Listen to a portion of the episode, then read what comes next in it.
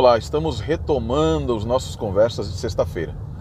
Estávamos bastante atarefados e eu queria justamente falar sobre isso com você. Como nós permitimos, de alguma maneira, que o dia passe sem que nós percebamos. Já parou para pensar nisso?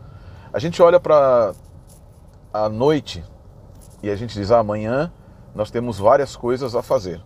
Nos levantamos planejando um monte de coisas a serem feitas. E amigos, a gente no final do dia, a gente pode até ter terminado uma grande maioria, mas sempre parece que ficou alguma coisa para o dia seguinte. E nessa pegada, nesse jeitão, nesse é, jeito de levar as coisas, de viver a vida, a gente vai passando, a gente vai passando e a gente vai passando. Quando você menos espera, o tempo passou e a sua juventude para trás ficou.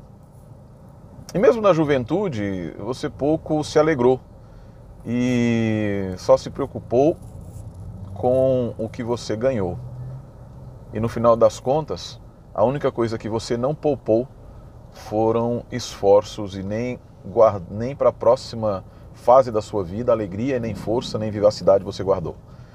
É por isso que eu acredito piamente que nós precisamos repensar a maneira de viver a nossa vida. E esse momento de isolamento, que já não é mais isolamento, é uma oportunidade que nos foi concedida também, ou melhor, né, não que foi dada, foi criada para isso, mas a oportunidade veio com a circunstância, porque o eterno Deus ele é especialista em fazer essa é, transformação dos males em bens, em bondade e transformar ah, os obstáculos em oportunidades nós deveríamos havê-la havê tomado não para ficar na expectativa de quando acaba, mas na reflexão do que eu estou fazendo e do que eu fiz até aqui.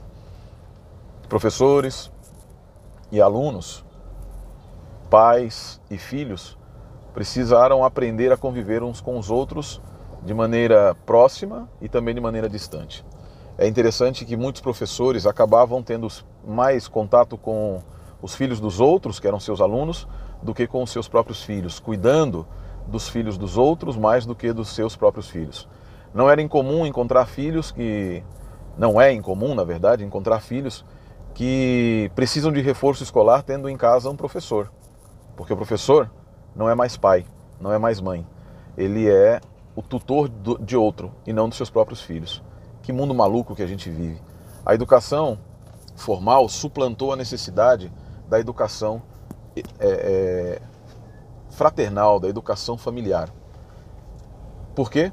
Porque os pais estão fora cuidando dos filhos dos outros. Muitos pais estão fora cuidando dos filhos dos outros. Eu acredito que hoje, ao nós olharmos é, para a oportunidade que nós tivemos, e que se nós pararmos um pouco para pensar nesses cinco, seis meses que nós estamos em casa, nós vamos perceber quantos nossos filhos e, os, e nós pais precisávamos nos reencontrar. Precisávamos nos reencontrar e colocar a prioridade na prioridade mesmo. Muitos alunos, muitas crianças estavam mais à vontade com os professores, porque estavam mais próximos deles do que dos pais. Comunicavam-se com os pais pelo celular, enquanto falavam pessoalmente com seus professores, com seus mentores. E agora nós tivemos um twist tivemos uma obrigatoriedade de mudar tudo isso. Pais que estavam ausentes precisaram participar da vida dos seus filhos e filhos que estavam acostumados com outras pessoas olhando para a sua vida, olhando para o seu crescimento e acompanhando o seu desenvolvimento, tiveram que se abrir. Corações fechados que talvez estivessem para os pais, tiveram que se abrir para aquele que aquele e aquela que lhe deram vida. Que impressionante, né? Nós estávamos totalmente enganados nas nossas prioridades. E é um bom momento. Uau, que momento fantástico.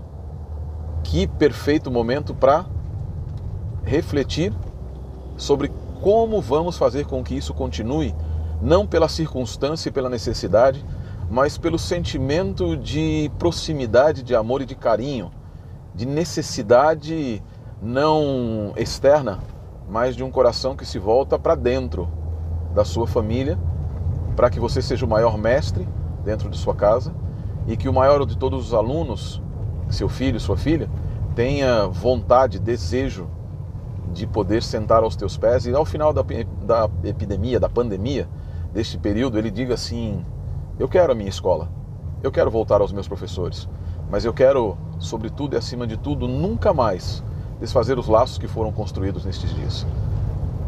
Para que isso aconteça, eu, eu digo já qual é o segredo: Deus. Convida Deus para ser a cola que une cada um de vocês. Convida Deus e não a pandemia, não uma doença, para que seja algo mais eterno e menos fugaz, para que seja algo que não termine quando terminar a circunstância, porque Deus nunca termina, porque Deus e seu amor nunca acabam e Ele nos pode ajudar a sermos família de novo. Família. A você que trabalha fora, como professor ou qualquer outra profissão, lembre-se que o seu principal trabalho não é trazer o sustento material para a sua casa. Isso é válido, isso é necessário. Mas é sustentar a sua casa de maneira emocional, sustentar a sua casa de maneira espiritual, trazer para dentro da sua casa mais do que o alimento e o dinheiro, trazer o amor, o carinho, a afeição e o crescimento, trazer Deus para sua casa e bem representar a imagem do Todo-Poderoso. Que o Eterno abençoe a sua vida e que a sua vida seja realmente de crescimento, de reflexão nesse momento que vivemos, entendendo que essa é uma oportunidade para sermos família, uma família para sempre. Tchau.